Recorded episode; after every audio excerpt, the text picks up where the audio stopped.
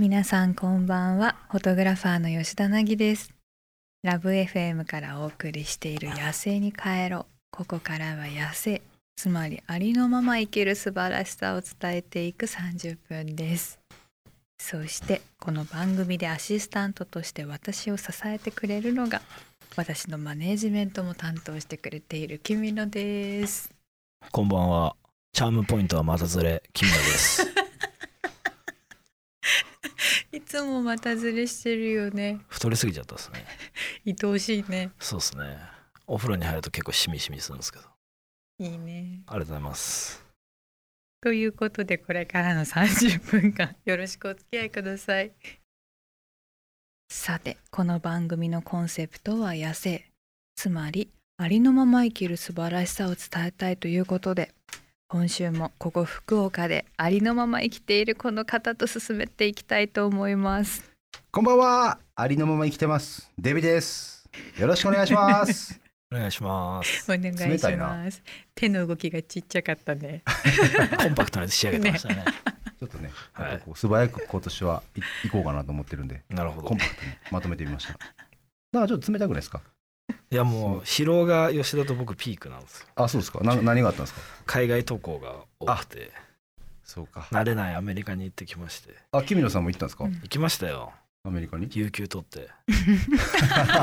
有そ給こなのはに仕事ってどういう状況かわかんないです よね。なんか確かにちょっと顔が疲れてる感じは。熊が消えな時差ボケいですがね時差ボケがまだまだ。あはい。えぐいねえぐいです。いや、そんな中でもちょっとね、ぜはいひリスナーの皆さんに声を届けていきたいなと思ってますので、よろしくお願いします。お願いしますここからの時間はですね、ツイッターから、なぎさんときみのさんが気になるトピックスを一つ拾って、少数民族的な視点でスコープしていきたいと思います。今日ピックアップしたニュースは、2019年春夏の注目カラーです。うん。ちょっといきなりこう、うんおしゃれな感じのほうほうテーマになりましたけども、えうん2019年春夏の注目カラーが SS SS まさにスプリングサマーですね。うんスプリングサマーち。ょっとその何やろ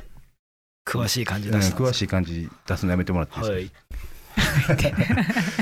あの2019年の春夏の注目カラーが発表されまして、うんくすみパステル、何回聞いても面白いですね。くすみパステルというカラー とひどいね。ええひどいですよねうんくすみパステルでくすみパステルなんかあの写真今見せ見せてもらってるんですけどちょっとそのパステル紫のパステルカラーをさらにくくすすませた、まなんかちょっとだから病院服みたいな感じに僕は見えるんですけど病院病院服って白じゃないですか普通。いやなんかほらいや病院服って緑っぽかったりちょっとほらピンクっぽ緑かったりとかうんなんパかープルのくすみそうです系ね。でしょ押し花的な色ですよ。押し花的なんか色もでうす水ね分全部持ってかれたみ たいな。確かに確かにっていうねそうですねっていう押し花の色ちょっでもう一つが砂漠カラーっていうと 吉田さん好きそうじゃないですか。砂漠カラーはですねどうでしょう僕が見た感じ、ん何が砂漠かちょっとわからないんですけどななんおしななんやどうこなんれですか砂漠ホワイト砂漠だね。え？ホワイト砂漠なんですかそれ。砂漠にもね、いろんな色があるのよ。あさすが。こういうホワイト砂漠があるんですかあるのあるの。ホワイト砂漠ってあるんですか。本当に本当にそう。なんですか、うん英語の直訳だけどね。ちょっとこホれワイトデザート。うん。おー薄めの砂漠の色って感じですね。うん、でもなんかその白砂漠って言われてるところは本当に雪が降ったような白い感じの砂なんだけへーど石灰みたいなでももう黒い砂漠もあるし赤い砂漠もあるし黄色い砂漠もあるし本当にくすんだやつもあるしちなみにホワイト砂漠ってどこにあるんですか国で私言うはと、ねエジプトで見た、エジプトで見たんうですか、ん、エジプトはいろんな砂漠があるあそうなんブだ。ラック砂漠とそれって含有量が違うのそのすそうそうそう砂のうんあー素材成分が違う素材っていうか成分が違う赤土が何パーみたいなのとかってことだよね、うん多分ね全然違うえー足で踏んだ感覚も違う、細かかったりうん粒子がうんうん痛かったりホワイトはやっぱりちょっと細かい感じなんですか、うんまあなんかイメージ的には、うんへえ砂漠歩けるんですか吉田さん砂漠大好きえー、あそうだよく考えたら緑大っ嫌いですよね緑ダメ新緑が嫌いなんですよ緑のある場所に行くと熱が出るの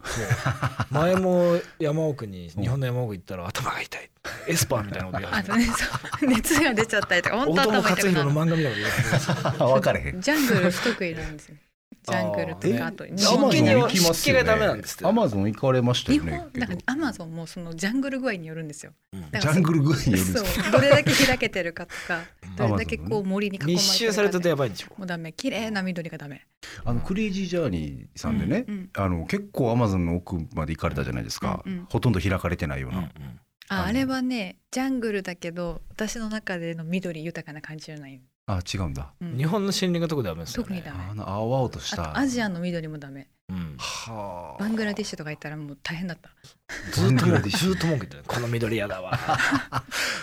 この緑嫌だわってュそうですか具合悪くなるなぎさんはけどね毎回黒いうん。お洋服着られてますけどうんそれはこだわってらっしゃるんですよね黒 はねそ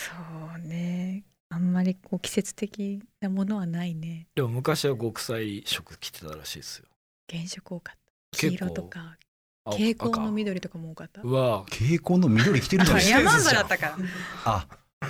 蛍光のピン山ク田とギャかルだったね。らあうんーそうかそういう時期あった。遅れてきた遅れてきたあ、そう、遅れてきた。た山から降りるのが遅かったっていう遅かったっていう一人だけ山から降りてきてないけ どそして門限はちゃんと守る山守門限守る山 んばすごいね山んばかすごいなすごい山んばけど疲れちゃったんだよね色に そうそうそうそうそうそう。ああそうなんですねうん、で当時イラストレーターやっててそのうん洋服もカラフルだし、作品もビビッドだったので、うん目が疲れちゃってうん黒に落ち着いたの、うんへえでもその嫌いがありますよね今回の色のチョイスも色疲れしたからこの色になったんですかねえでも着こなすの難しいよえねどっちをくすみ、けどですね原色を着て疲れた黒っていう話なんですけどうん、いよく行かれる少数民族の方々は結構それこそこう色強めのね、お洋服着てるじゃないですか、うんそれはかっこいいと思われるんですかうんもうもう、うんやっぱりあの肌に映える色だなって思う、か、黒はねね緑とか相当似合いますよ黄色とか赤ともかねうん、白も似合うけどね確かにそうあのサプールっていうコンゴのうんサブールあのおしゃれなあの格好する人たちがいるんですよサブールあの武器を捨ててうんおしゃれをしようっていううんコンゴの共和国の人がいて、はいその人たちのスーツ姿とかめちゃくちゃかっこいいですから。なんかちょっと話題になった方ですそかうそうそう、あのチャーさんってあいーあうのめちゃくち僕ゃらかもっこいい人たちなだんかよくさせていただいてるあそうなんですね人が取り入って、へー NHK さんでもやってたりとか。はいはいはいそうそうそうあの街中をこう歩かれてそうあの歩き方にもこう少しよろけながら歩くはい美学みたいな、ステップがあんだよねそう歌舞伎ものみたいな感じですね日本でいううと、んへーうんはいということで、えーまあ、今年の春夏はくすみパステルと砂漠カラーということで、まあ、リスナーの皆さんもぜひくすみパステルチャレンジしてみてもいいんじゃないでしょうかで、えー番組ではあなたからのご意見もお待ちしています「えーハッシュタグ野生に帰ろう」をつけてツイッターまたはインスタグラムで投稿してください吉田凪がお送りしている「野生に帰ろう」ここからはこの町の少数民族企業としてユニークな取り組みをしている企業のモチベーションアップのための制度などを聞いていこうと思います。はいということで、えーデビーがですね、えー再びお手伝いさせていただきたいんですがうん、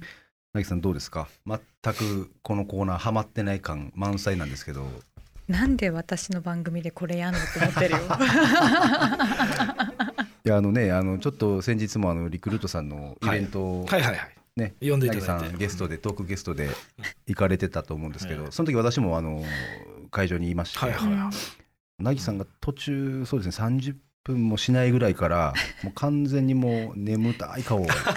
眠かなかったんですよねあれはあれね舞台がすごいあったかくてポカポカしてたの。確かにして ましたねだからなんかね、眠気がね眠いんじゃねえかな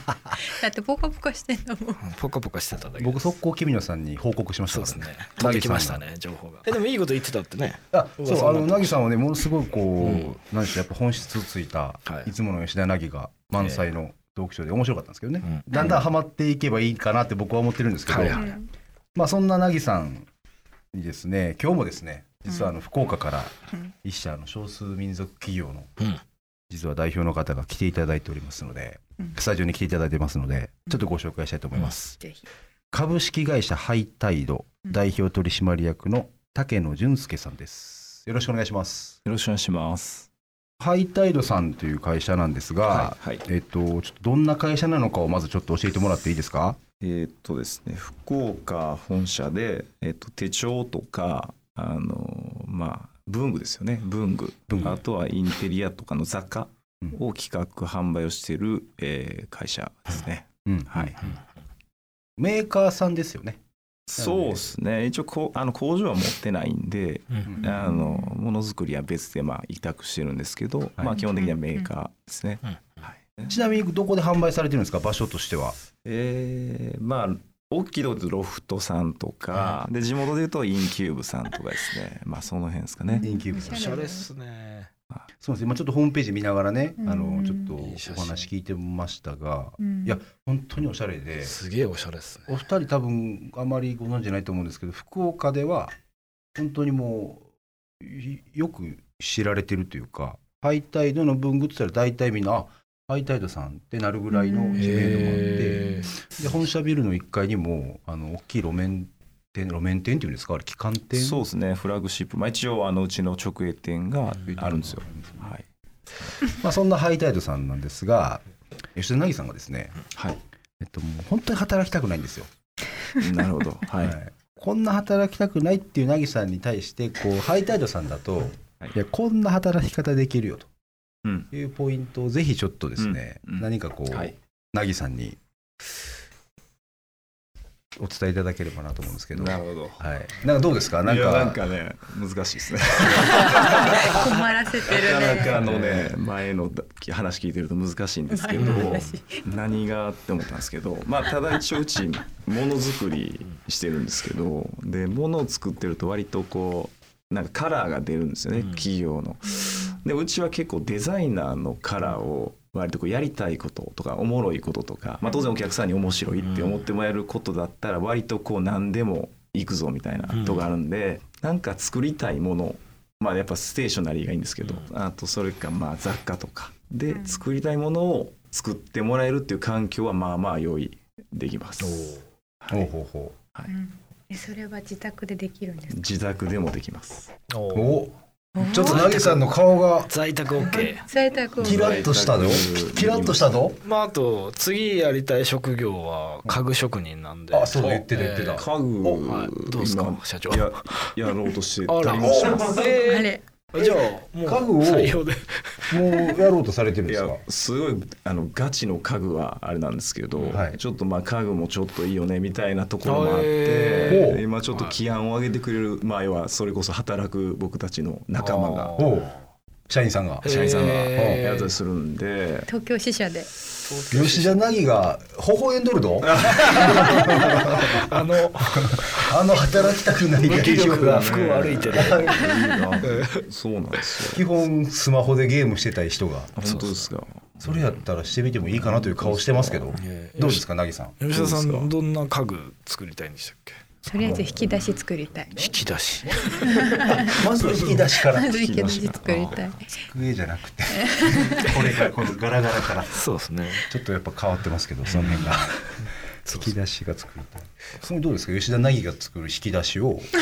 引き出し引引き出しまずはまずはねスタート側をお任せしてまずはね引き出し職こ人のに引き出し実は吉田凪が作ったんですよって言える。あそれやったらまあラいイいンかなラインを一つお任せいただけ れあそれやったばら吉田引き出ししっていう大丈夫ですよこれ初めて出たんじゃないですか。なんか具体的そなう。ですね具体的なねバッチリハマりましたねバッチリハマったどうえーこれ。えはいちなみにナギさんの在宅って話なんですけど、ハイタイドさんはその在宅制度とか在宅に向けて何か取り組んでいることっていうのはあったりするんですか。そうですねあの制度まではカチッと言ってないんですけど、うんやっぱ事情例えうんば足折れましたとか、はいはいはい働けませんっていう人は、はいじゃあ自宅でいいよねとか、はいはいはいはい。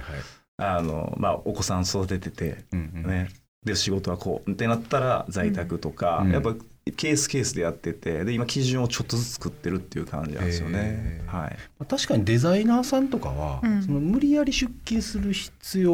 はないですよね。そうですね、うんだから、まあ、お金の話であれなんですけどやっぱだから成果をその分シビアに、うんそのね渚の引き出しがいくら売れたから、はい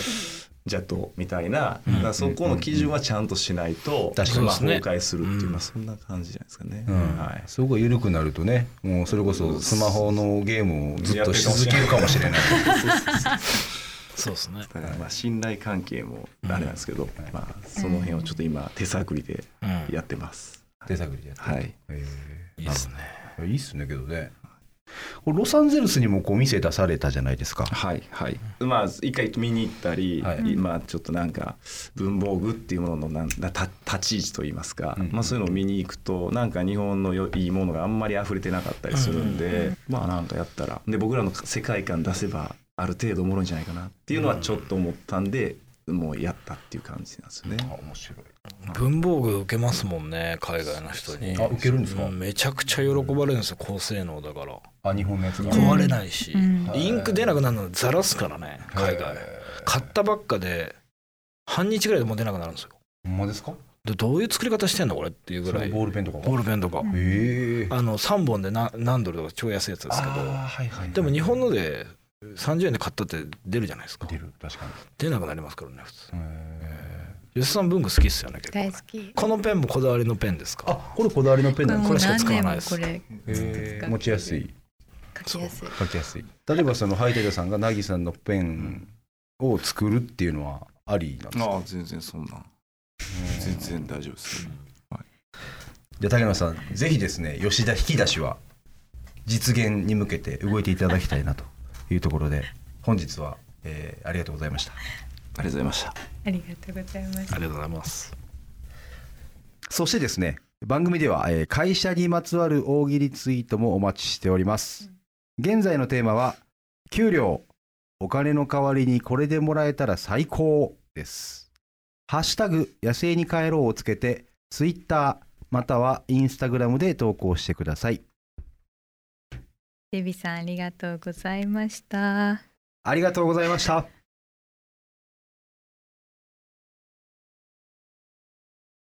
早いものでお別れの時間が近づいてまいりました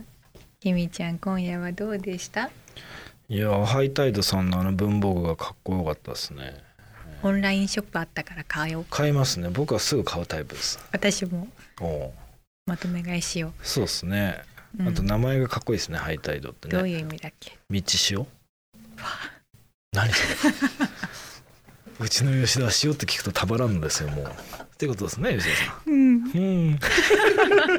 はいさてお知らせです、えー来たる24日、えー今度日曜日に公開収録を行います場所はソラリアプラザにありますパークサイドスタジオ、